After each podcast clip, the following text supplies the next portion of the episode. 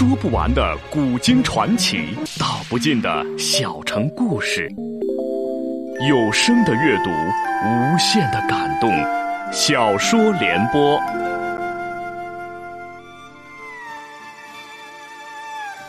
三国末年，司马氏把持魏国朝政，不惜私养死士，以暴力暗杀政敌。浑浊的世道，让名动天下的竹林七贤也难独善其身，深深卷入其中。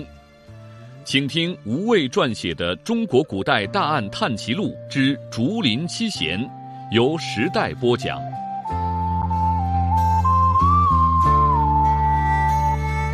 这一日，邓毅扶杖出营，请文渊、文虎到皇宫酒楼饮酒。店家之子狄旺听说邓毅所请客人便是诬陷嵇康的文氏兄弟后，立即大骂了起来，还将刚送上的千日醉酒坛取走。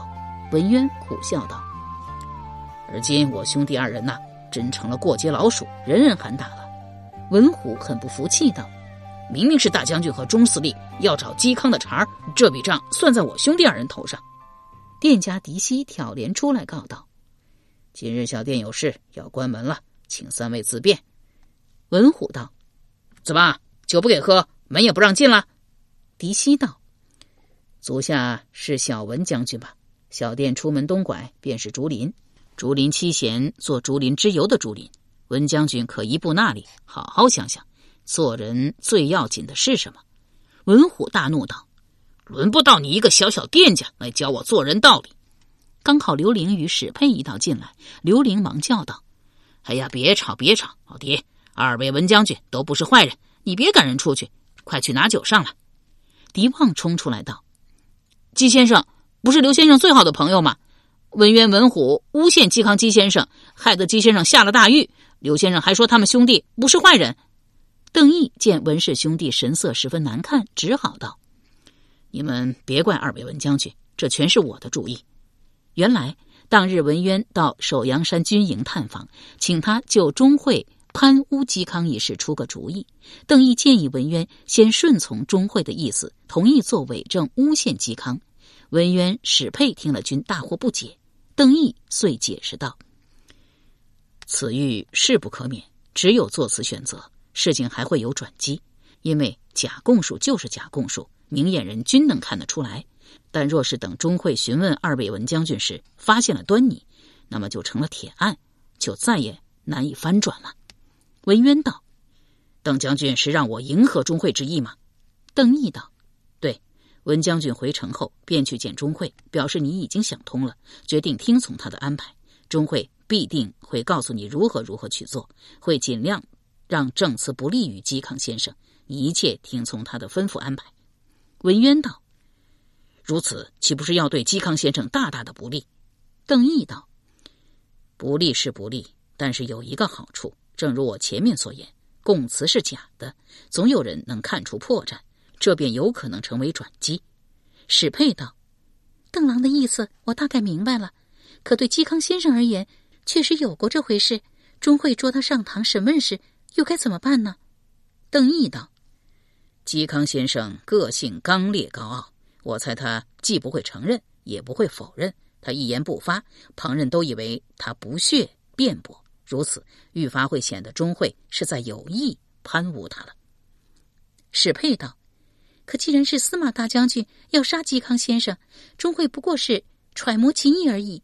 大将军就算知道是假供词，照旧可以以谋逆的罪名处死嵇康先生啊。”邓毅摇头道：“嵇康先生是大魏驸马。”盛名在外，司马大将军新掌大权，要处死他，非得坐实罪名不可，不然难以服众。嵇康不肯当众承认罪名，旁人敬佩他才气学识，均会猜测内中另有隐情，众怒难犯。大将军不得不考虑此节。文渊道：“可当初夏侯玄声名地位不在嵇康之下，而且因为被软禁在府，并未参与李丰、张吉等人的密谋。”他被捕下狱后，为其求情者不计其数，但最终不是被司马氏杀掉了吗？邓毅看了史佩一眼，道：“那不一样。李丰、张吉等人密谋兵变，预备夺权后，以夏侯玄代替司马氏大将军之位，还以皇帝名义拟好了假诏书，诏书上有夏侯玄任大将军的字样。因而，即便夏侯玄并未预谋其事，但威胁实在太大，最终仍受株连被杀。顿了顿，又道：“李丰、张吉谋变时。”曾以假诏书命执掌禁军大权的中领军徐允发兵诛灭司马氏。徐允接到诏书后，心中恐惧，未敢奉命，但也未揭发此事。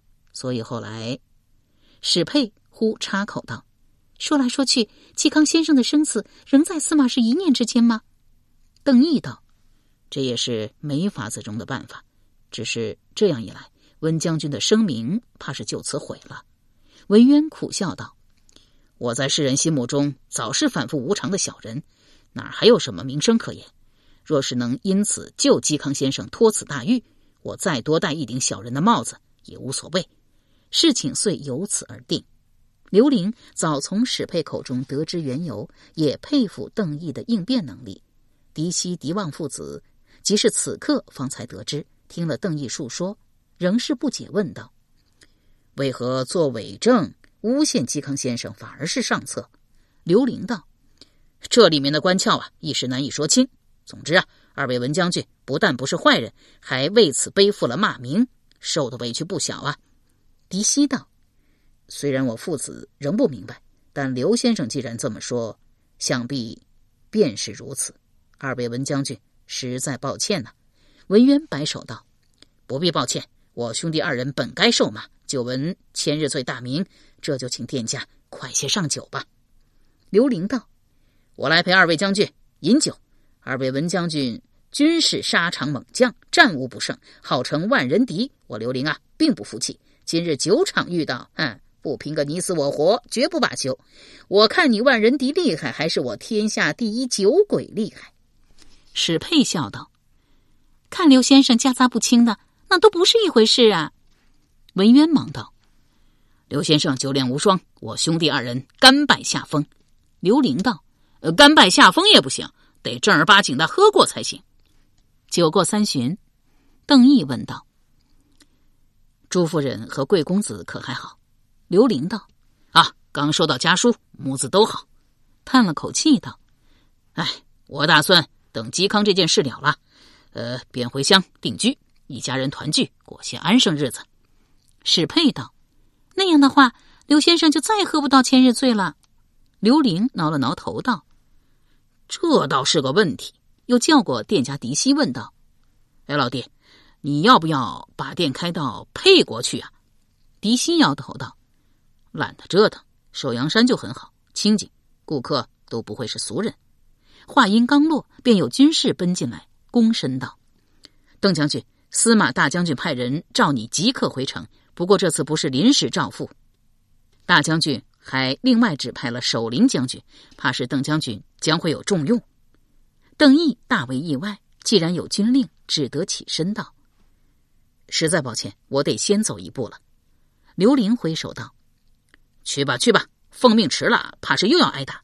这里啊，有我陪二位文将军。”又斜眼瞪了史佩道：“哎，佩娘怎么还坐着？不去送送邓毅呀？”史佩红了脸道：“他又不是不认识路，为什么要我送他？”口中这般说，仍然起身跟了出去。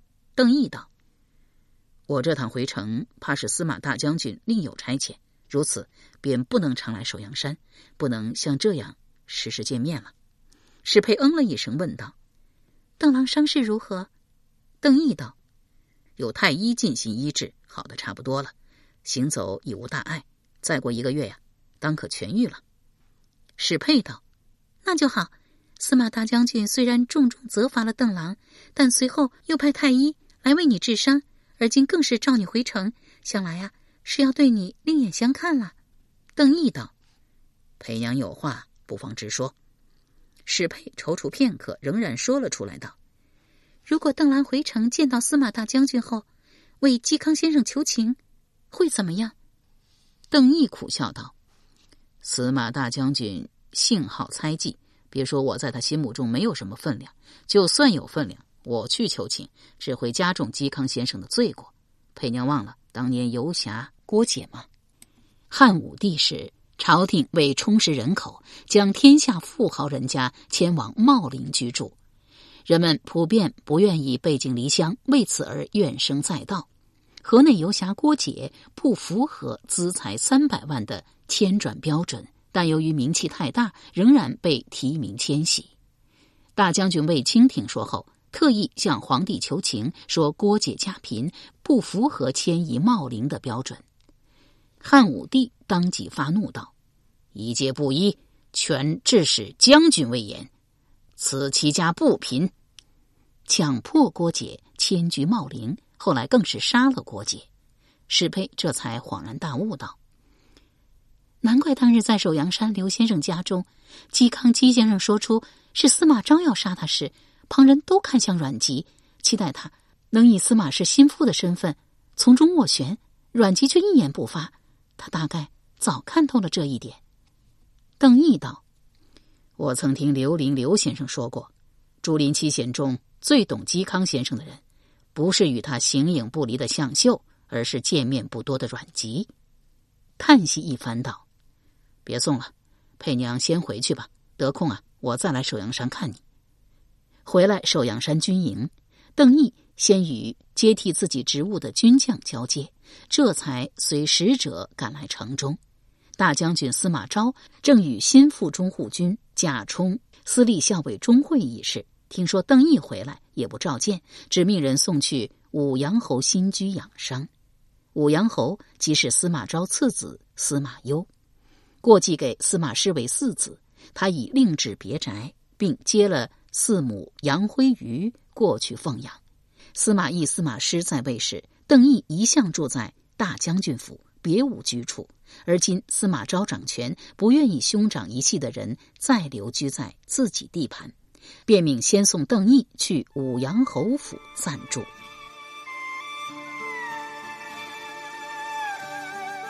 由时代播讲的吴畏撰写的《中国古代大案探奇录·竹林七贤》正在播出。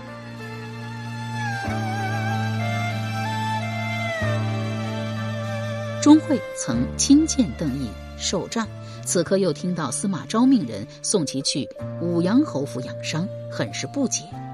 等议事完毕，特意留下来问道：“邓毅触犯军规，大将军曾当众惩戒，以立军威。后来为何又一改颜色，对他如此恩宠？派太医医治不说，现下还送去武阳侯府养伤呢？”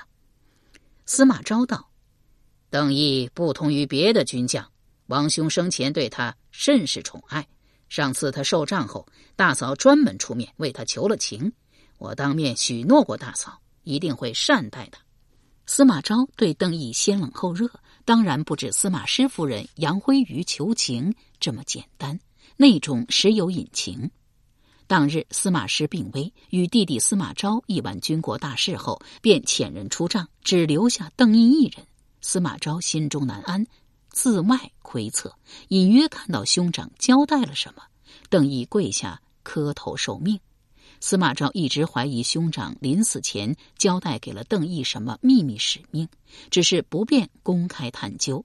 但他心中一直有个结，总觉得邓毅只是兄长心腹，早晚会背叛自己，想要提早下手将其除掉。所幸司马师死后，邓毅自请去首阳山守灵。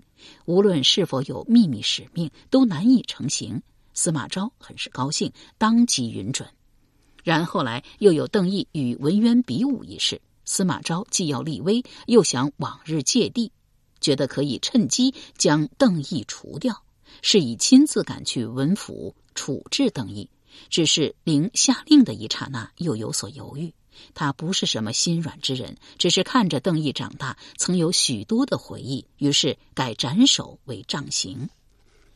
司马师夫人杨辉瑜不知如何听说了此事，又听说大将军下手极狠，差点将邓毅当场打死，不解司马昭何以下此重手。所谓违反军令，应该只是个由头，料想邓毅必有他事，触怒了司马昭。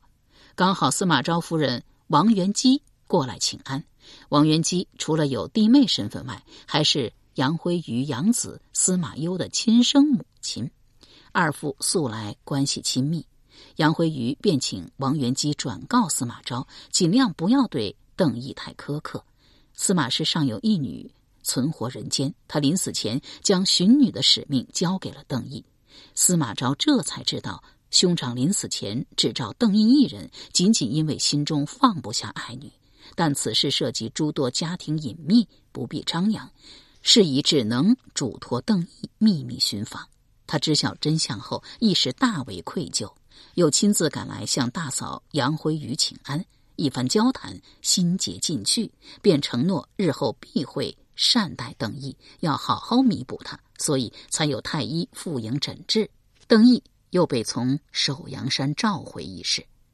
钟会见司马昭神色闪动，料想邓毅一事不那么简单，但他既是下臣，不便过问，又问道：“目下嵇康的案子闹得满城风雨，大将军看要如何处置才好？”司马昭当即拉下脸道：“这还要我教你吗？”钟会一呆道：“刘宝倒是已经逮捕归案，可将他与嵇康同时定为谋逆大罪。可目下有许多太学生到司隶府为嵇康请愿，连皇帝陛下都过问了此事，臣担心。”司马昭听说群情汹汹，又知文渊文虎证词是假，也有些忧虑起来。他新掌大权不久。稳定局面是首要机务，尤其自皇帝那句“司马昭之心，路人皆知”传开后，朝中非议他的大臣不在少数。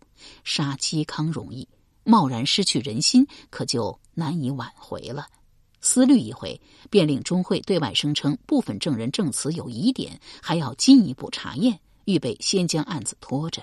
嵇康则先押在狱中，等时机合适再行处置。邓毅等人料不到司马昭不顾民意，竟对嵇康一案采取了拖字诀。虽想了很多办法，却是营救无门。尤其是邓毅，因令文氏兄弟屈意附会钟会是他的主意。而今嵇康、刘宝因之久系狱中，备受苦楚，心中内疚无比。事隔不久，事情意外有了巨大转机，而这转机竟是来自大魏的死敌东吴。郭太后生辰时，东吴按照旧例派使者到洛阳贺寿。使者吴刚原本也是魏臣，曾任诸葛诞长史。诸葛诞起兵前，吴刚奉命出使东吴，因病留居建业。后诸葛诞兵败身死，吴刚便干脆视吴为官。想不到这次竟然会作为东吴的使者重返大魏。吴刚到洛阳后。被李官迎入西郊鸿胪寺居住。吴刚称有机密大事求见司马大将军。官吏上报后，司马昭也颇感好奇，遂下令召见。吴刚一入大将军府，便呈上一封机密书信。司马昭性情多疑，见吴刚神色诡异，疑心无人事先往信皮上涂了毒药，令从事中郎山涛先行拆看。山涛最为稳重，有山岳之称。一览之下，大惊失色，一句话也不敢说，只将信奉到了司马昭案前。司马昭一阅，亦是惊然色变。那封信竟是嵇康写给前镇东将军诸葛诞的亲笔信。信中，嵇康一再劝说诸葛诞不要起兵对抗朝廷，称天下一统才是大势所趋。内讧只会消耗魏国自身实力，令亲者痛，仇者快。司马昭阅信之后，竟有深深的震撼之感，怔了好半晌，才沉声问道：“这封信真的是嵇康写的吗？”吴刚道：“千真万确。原来吴刚任诸葛诞长史时，为其处理一切公文及来往信函。嵇康既与吴刚是旧识，这封信。”也是先寄给吴刚，再托其转交给诸葛诞。但吴刚私下阅信后，将信截留，并未告知诸葛诞。诸葛诞叛乱时，预先派吴刚送儿子诸葛敬到东吴当人质。吴刚鬼使神差的带走了这封信。而今听说嵇康因受冠丘谏一案牵连，被捕下狱，便在征得东吴国主孙休同意后，将嵇康书信。送返魏国，司马昭道：“当日吴使者接到嵇康书信，为何不转交诸葛诞？吴刚道：“臣料想诸葛将军决心已下，即便是嵇康书信，也难以劝得他回心转意，又何必多此一举？”又道：“这封信应该足以证明嵇康与冠秋俭一案无染。冠秋俭兵变在先，诸葛诞叛乱在后。”嵇康既亲自写信给诸葛诞，劝其听从朝廷征召入朝，而不是举兵作乱，表明嵇氏从无以武力对抗司马氏之心，又如何会与冠秋俭勾结作乱呢？司马昭当然明白这个道理，又缓缓问道：“东吴国主与大魏是敌国，也赞成吴使者这么做吗？”吴刚道。吴主虽在江东，却也知道竹林七贤的大名，十分仰慕其风范学识。而今听说竹林七贤之首嵇康被冠上了谋反的罪名，很是为贵国不能知人善察而痛心，所以特意遣臣前来送还当日嵇康书信，以证明其清白。司马昭听闻东吴国主也愿意为营救嵇康而出力，很是惶然，愈发忌惮嵇康盛名在外。然却也不能不做出大度的姿态，当即假惺惺的说：“多谢吴使者特意走一趟，不然我险些冤枉了好人呐！”举手叫过山涛，命他立即将大将军印信赶往廷尉府释放嵇康、刘宝及其他涉案人等。消息当日即传遍洛阳，人们奔走相告，多以嵇康脱险为贺。外人不知吴刚以救信营救一事，只以为最终查无实据。司马昭不得不顺应人心，释放了嵇康。因山涛派人报信，嵇康人尚未正式出狱，人在东原的刘伶便已先得到消息，当即赶来武阳侯府，将嵇康意外获救一事告诉了邓毅。邓毅满脸愕然道：“嵇康先生解脱此厄，当真是因为吴刚带来的？”那封旧信吗？刘玲道：“你不信？老实说啊，我也难相信啊。当日在洛阳，因为袁军书一事与吴刚闹得并不愉快，想不到今日嵇康有难，他竟然从东吴跑来救他。”邓毅道：“那么那封信就是嵇康先生写给诸葛诞的那封信，是真的吗？”刘玲道：“嵇康从来没有提过这件事，但我想应该是真的。”你当人人都是钟会啊？能模仿他人笔迹以假乱真吗？邓毅道：“可是我实在想不到，嵇康先生竟会如此得脱大难呢。”刘伶奇道：“哎，你神色何以如此古怪？”邓毅道：“我，啊，我只是为嵇先生出狱而高兴。”又道：“是我让文氏兄弟顺从钟会之意，以假供词诬陷嵇康先生，这才引发一场大狱。”老实说，我心里一直不好受。刘玲道：“你当时别无选择，我们都没有怪你和文氏兄弟，嵇康也不会。而今事情总算解决，虽然意外，但结局啊还算圆满。我知道你一直在自责，所以第一个赶来告诉你好消息。”又道：“虽然嵇康不一定会乐意，但我们还是打算在东园小聚一下，为他和吕安等人接风洗尘。吴刚啊也会来，哎，你要不要来？”邓毅踌躇道。我是司马大将军属下，身份多有不便。刘先生好意，我心领了，请代我向嵇康先生致意。刘伶道：“也好，那我先走了。”邓毅忙道：“哎，佩娘可还好？她也有来东原吗？”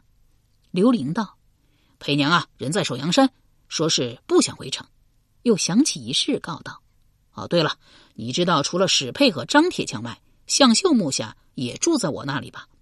邓毅道：“我倒是知道张铁匠把铁匠铺关了，向先生也住去首阳山了。”刘玲点了点头道：“向秀在我家附近荒山上开辟了个菜园子，还弄得像模像样的。木下呀，不光解决了我家的菜蔬，还可以供应皇宫酒炉呢。”邓毅闻言忍不住笑了起来。刘玲奇道：“你笑什么？”邓毅道：“啊，没什么，真希望世上多一些。”刘先生、向先生这样的人，刘玲道：“刘玲就不必再多了啊，托个酒鬼还得跟我争酒喝。不过向秀嘛，真是又有趣又不俗的一个人，难怪嵇康总爱黏着他。”又道：“哎，你的伤不是完全好了吗？有空啊，去首阳山吃向秀种的新鲜蔬菜啊。呃，佩娘呢亲自下厨，味道还不错。”邓毅想象史佩、晚秀做饭的样子，心中很是向往，忙跟着刘玲出来问道：“刘先生何时再回首阳山啊？”刘玲道：“呃，不知道。嵇康好不容易才被放出来，我应该会在东园啊，跟大伙儿乐呵几日吧。”两眼一翻，瞪着邓毅道：“你想去首阳山见佩娘是不是？你自己没长腿啊，还要我给你引路？”又道：“这样吧。”我给你出个主意啊！你今日呢，便快马赶去首阳山，就说呀，我派你去给向秀报信，告知嵇康获释一事。由时代播讲的无畏系列小说《竹林七贤》，今天就播送到这里，请明天继续收听。